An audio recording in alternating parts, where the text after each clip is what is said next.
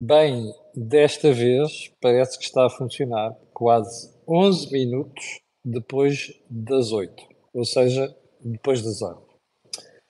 Você está com o Acordo do Dinheiro do dia 28 de março do ano da graça de 2023. O meu nome é Camilo Lourenço e, como sabe, todas as manhãs estou aqui para analisar a economia e a política nacionais, mas, pelos vistos, isto não dá sinal de ter pessoas. Ah, agora sim, parece que já estamos no ar. Olha, eu começo por pedir desculpa pelo que se passou, mas não tem nada a ver comigo, nem tem nada a ver com net. Está tudo a funcionar na perfeição. O que aconteceu foi apenas dificuldades de ligação com a própria plataforma de YouTube. Portanto, peço desculpa por isso, embora a responsabilidade não possa ser atribuída. Uh, mas também, como sabe, estas coisas acontecem. Bem, então, quase 12 minutos depois, exatamente 12 minutos depois da hora, eu peço desculpa novamente, vamos só alguns avisos antes de irmos ao programa de hoje. O primeiro é lembrar que hoje é dia de Think Tank.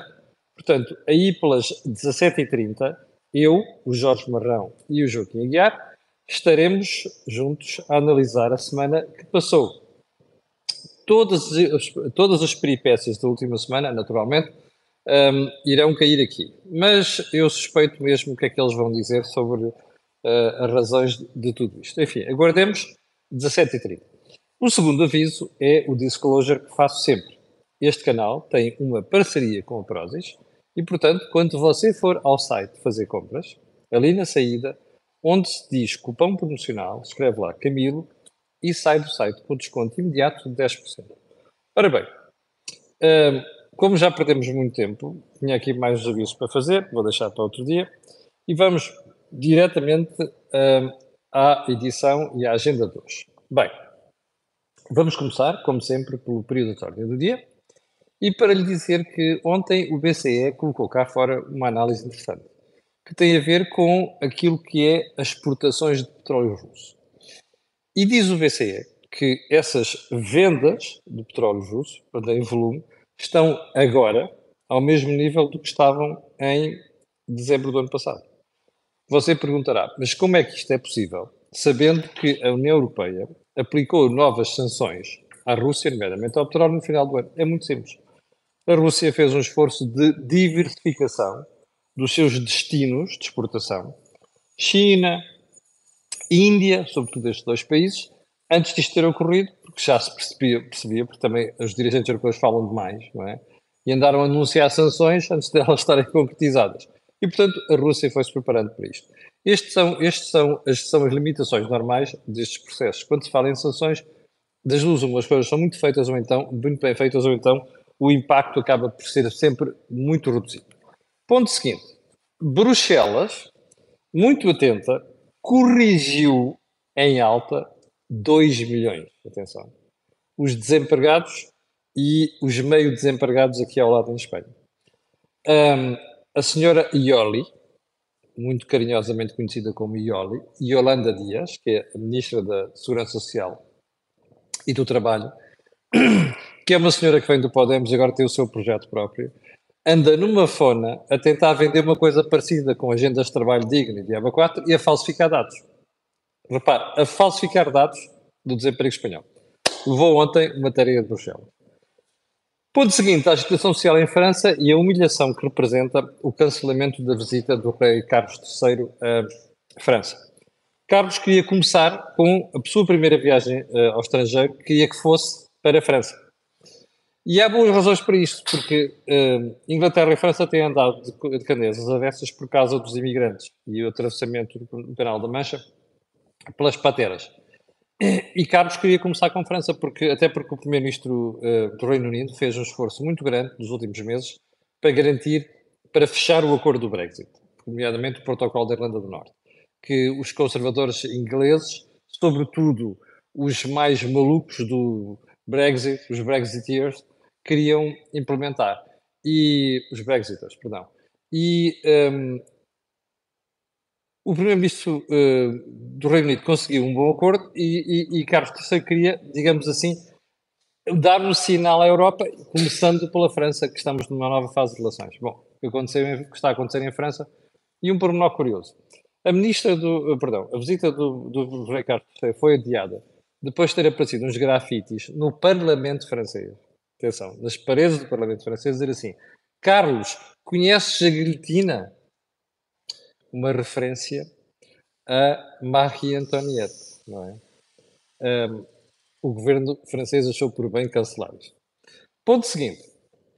Santos Silva, o presidente da Assembleia da República, ontem à noite, acho que num jantar da malta dos deputados do PS, um, tu podes sair do PS, mas o PS nunca sai de ti. Quer dizer, ele não é que ele tenha saído do PS, mas uh, Santos Silva é candidato às presidenciais. E, e deve, mas, mas se quer ser um candidato às presidenciais, era bom deixar-se estas coisas. Ontem, nesse jantar, virou-se e disse que o governo só deve explicações à Assembleia da República e não ao e não a outras forças, a outras instâncias. A piada é óbvia, chama-se Presidente da República. E se você vir a tentativa de apaziguamento que tanto António Costa como um, Marcelo Belo Souza fizeram na República Dominicana e posteriormente na jogatana de futebol ali na, no Luxemburgo, um, Santos Silva está a tentar fazer aquilo que Carlos César já fez, que é dar uns pontapés por baixo da mesa uh, ao professor uh, Marcelo Belo de Souza, ao Presidente da República, um, contrabalançando a atitude de apaziguamento que António Costa já teve. Portanto, o que nós podemos dizer sobre isto é, bom, há uma coisa que eu vou dizer, eu nunca votarei neste senhor para Presidente da República, fica já claro aqui a declaração de interesse. Nem que do outro lado seja o maior idiota possível, não nunca votarei em Santos Silva. Mas já agora, isto que nós estamos a assistir, vamos assistir mais vezes no futuro. Como se costuma dizer, more of the same. Tocamos. Ponto seguinte. A pergunta, a calmia nos mercados financeiros na banca? Ontem as coisas estiveram muito mais tranquilas nas bolsas, nomeadamente com as ações dos bancos. O Deutsche Bank até subiu, uh, o que pode indiciar que as coisas podem estar a entrar num período de normalidade. Embora nunca se possa fazer estas afirmações, nomeadamente com sata de banca, banca e corrida aos depósitos, mas eu estou convencido, como já lhe disse aqui, e eu interrompi isto, uh, o, o, Deutsche Bank não tem nada a ver com o Credit Suisse e muito menos com o SBB. Por falar no SBB, o banco foi comprado por um banco da Costa Leste, da Carolina do Norte, um banco online. O buraco deixou, o buraco que deixou, que vai ter que ser assumido nos Estados Unidos, cerca de 19 mil milhões de euros. Ah, para a economia americana não é muito. Bom, mas é um mau sinal. Mais uma mais um problema da banca, mal resolvido, e a fatura vai sobrar para alguém. Uh, o do costume, naturalmente. Bem, uh, lembra-se do principal acionista, isto vai longo, dia. Lembra-se do principal acionista do Credit Suisse? Era um acionista da Arábia Saudita. Um, e lembra-se que, em plena crise, o presidente do Banco Nacional da Arábia Saudita veio dizer que não ia lá meter mais dinheiro. Ele não se explicou bem. Bom, esta malta não percebe nada de banca. É óbvio que a corrida aos depósitos se acelerou. Este fulano foi para a rua ontem, uh, na Arábia Saudita. Ele diz que se demitiu por razões pessoais. Eu imagino. O que é que quer dizer pessoal aqui? Quer dizer, fiz borrada ao lidar com o assunto que é disso isso e agora estou a pagar por isso. Bom, vá lá, mas que foi para a rua. Né? Há gente faz disparates e não vai para a rua. Bom, Uh, ainda por falar em banca, nos Estados Unidos, os bancos pequenos americanos, que são aqueles que depois levaram com esta onda, toda de desconfiança, uh, os bancos mais pequenos, um, ehm, tiveram uma fuga de depósitos equivalente a 101 mil milhões de euros. Ouviu bem? Naquelas duas semanas, 101 mil milhões de euros. Isto mais que duplica, não é mais que duplica, isto é superior, para se ter uma ordem de ideias, àquilo que foi o pacote financeiro de ajuda a Portugal em 2011, por parte da Troika. 101 mil milhões de euros. Foi a fuga de potes. É o que acontece normalmente quando aparece esta, esta agitação generalizada na banca. E também, ainda por falar nisto, e as consequências do que se passou com o Credit Suisse, nomeadamente, o mercado de dívida na Europa estagnou, secou. Nas últimas semanas não se fez nada, pelo contrário, vendeu-se muito. Uh, uh, e as empresas europeias que iam ao mercado de dívida, tinham planeado ir ao mercado de dívida buscar dinheiro, precisam desse dinheiro para, para, para a sua atividade, nomeadamente para investimentos, o mercado secou. É este o problema destas coisas, está a ver? Este é o impacto de quem? Às vezes, no curto prazo, não há problema nenhum, porque os bancos centrais chegam lá, ajudam os bancos, disponibilizam, disponibilizam liquidez que entendem e depois resolvem o problema. Quer dizer, resolvem quando os bancos não têm problema de capital, não é? Eh, como tinha o Credit Suisse. E, portanto, isto resolve-se. O drama depois é o impacto na economia. Impacto na economia, olha, o mercado de dívida secou, os tribunais vão ficar inundados de processos por causa da questão dos, eh, do, da dívida subordinada do Credit Suisse. É este impacto todo que nós temos que pensar quando temos estas uh, limitações pela frente. Bom, assuntos mais importantes de hoje, partindo do princípio que isto não eram assuntos importantes, uh, os pilotos da TAP. Eu gostava tanto de deixar de falar da TAP, mas acho que isto só vai acontecer quando oferecerem a empresa. Uh, ou então quando o governo vender, não é 80% ou 90%, é vender toda a TAP. Mas dizia os pilotos da TAP tinham marcado uma greve para o período da Páscoa. E o impacto que se previa era brutal, perdão, catastrófico para as contas da empresa. O governo, que se acaronou com isto, correu a aprovar um acordo que estava a ser negociado entre os sindicatos de pilotos e a própria Ministério das Finanças, nomeadamente para eliminar algumas das restrições que tinham sido colocadas quando foi do resgate. Uh, primeira questão. Eu continuo a dizer que acho que a malta que decide estas coisas, nomeadamente os sindicatos, estão a revelar uma profunda falta de respeito para com os portugueses que meteram lá 3.200 milhões de euros. Eles querem rever as suas condições? Ótimo, mas então revejam as minhas como contribuinte. Porque eu é que sou o pai, não é? Mais 10 milhões de portugueses, dos 3.200 milhões de euros. Portanto, antes de reivindicarem para o seu, o que era o meu, como costuma dizer, não é? Pensem que esse meu não é vosso. É de 10,5 milhões de portugueses que meteram lá o dinheiro. Primeiro ponto. Segundo ponto.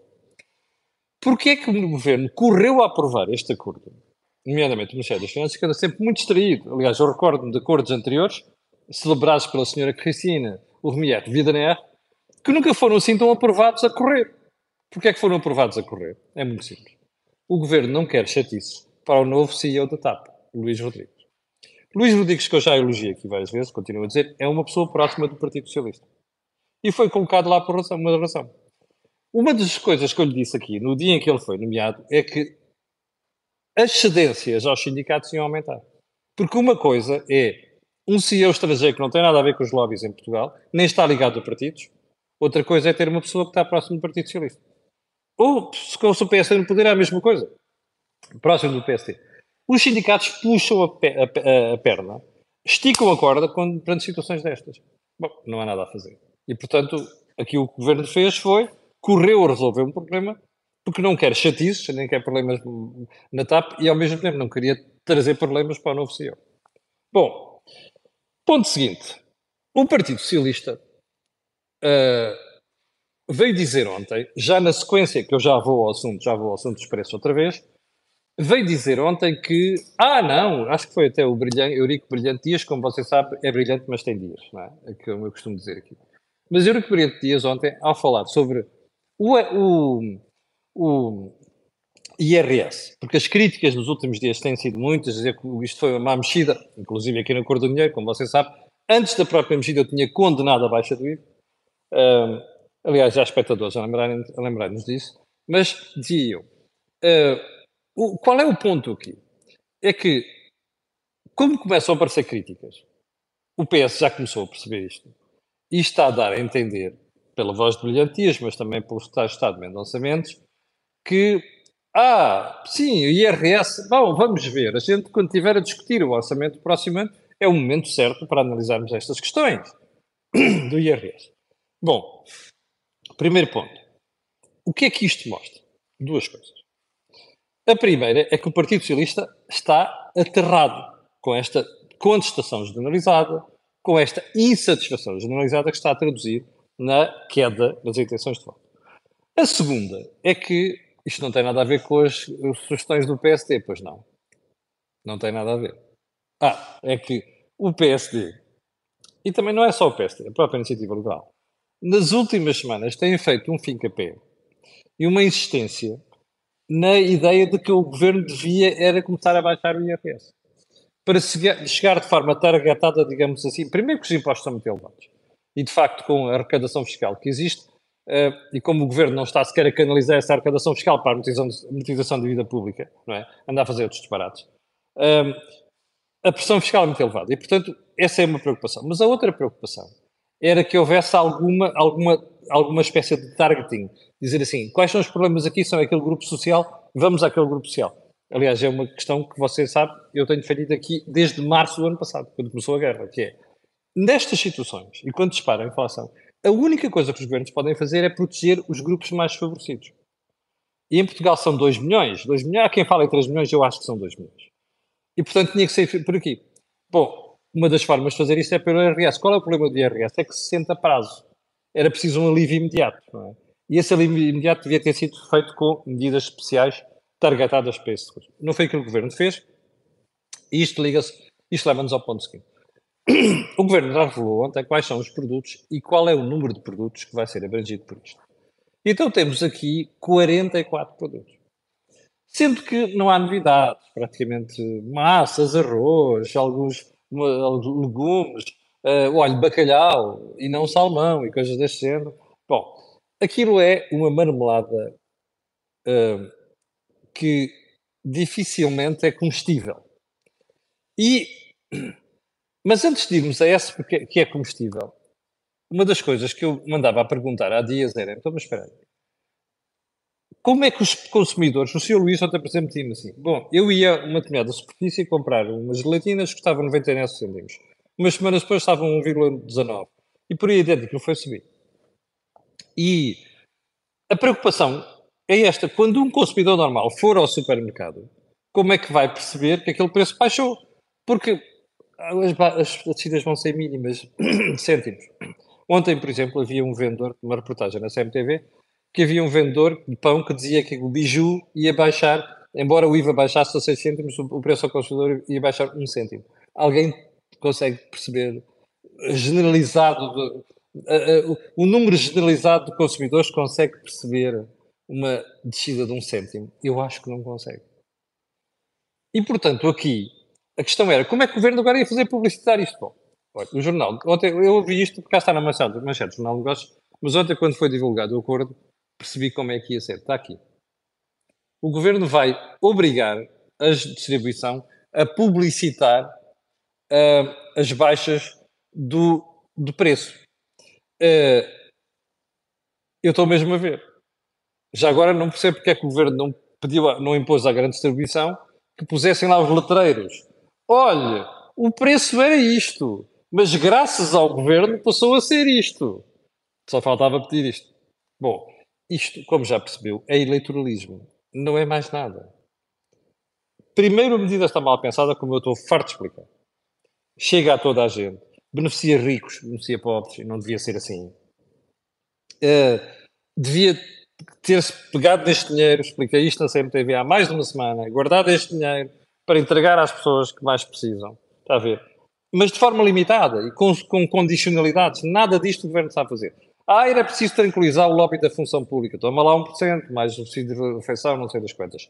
Ah, e, eh, pois, estão a ver, mas só aqueles 2 milhões de pessoas que vão dar votos, é melhor concentrar toda a gente. Toma uma baixa IVA para todos. Isto é uma profunda estupidez. Bom, eh, já agora só uma pergunta. Não sei se reparou ontem, mas a corrupio de gente com o Primeiro-Ministro, na assinatura do acordo, não sei o que é produção ou distribuição, depois os elogios ao governo das entrevistas às televisões, enfim, eu fiquei passado. Bem, já, já vou isso. Um, por menor que eu me apercebi ontem, só me apercebi ontem, por causa das entrevistas na televisão, nomeadamente Mendonça Mendes, como vocês sabem, ele falinha as massas número 2, como ele costumava chamar carinhosamente, quando ele estava no Ministério das Finanças. Uh, ficámos a saber que quem negociou isto foi o secretário de Estado António Mendonça Mendes que o Primeiro-Ministro puxou para ser o Secretário de Estado adjunto. António Mendonça Mendes é um tipo competente. Foge às perguntas todas. Tem uma habilidade fantástica. É um político nato, no verdadeiro sentido da palavra. Mas foge às questões. Mas houve um problema muito interessante aqui. É que percebeu-se ontem que o grande negociador disto chamou António Mendonça Mendes. Com a APED, com a produção e com, outros, e com outros representantes do retalho. Eu tenho uma pergunta para fazer. Então, onde é que anda o Ministro da Economia? Onde é que anda o Ministro da Agricultura? É que estes ministros é que deviam ter estado envolvidos nisto. Mas não, o Primeiro-Ministro encarregou isto a António Mendonça Mendes. Ora, isto diz muito mal. Il Mionazo, isto diz muito mal daquilo que o Primeiro-Ministro pensa de dois ministros.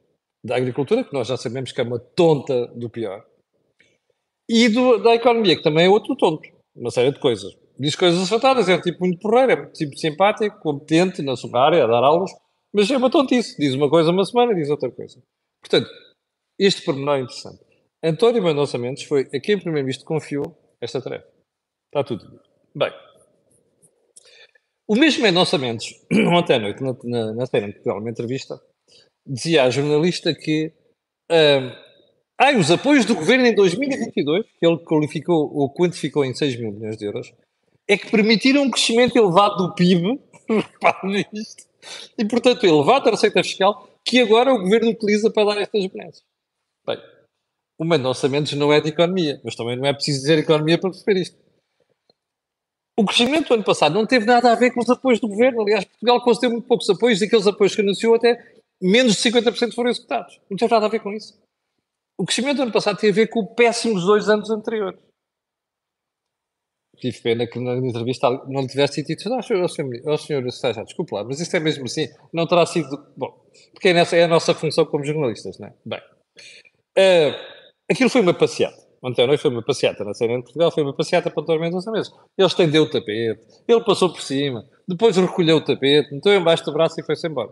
É como atirar os foguetes, apanha as canas, pega nas canas e vai-se embora. Bom, isto não pode ser assim.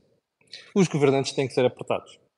E ontem o secretário de Estado devia ter sido apertado nesta, nesta e noutras questões, porque havia muita coisa para colocar e, e para questionar.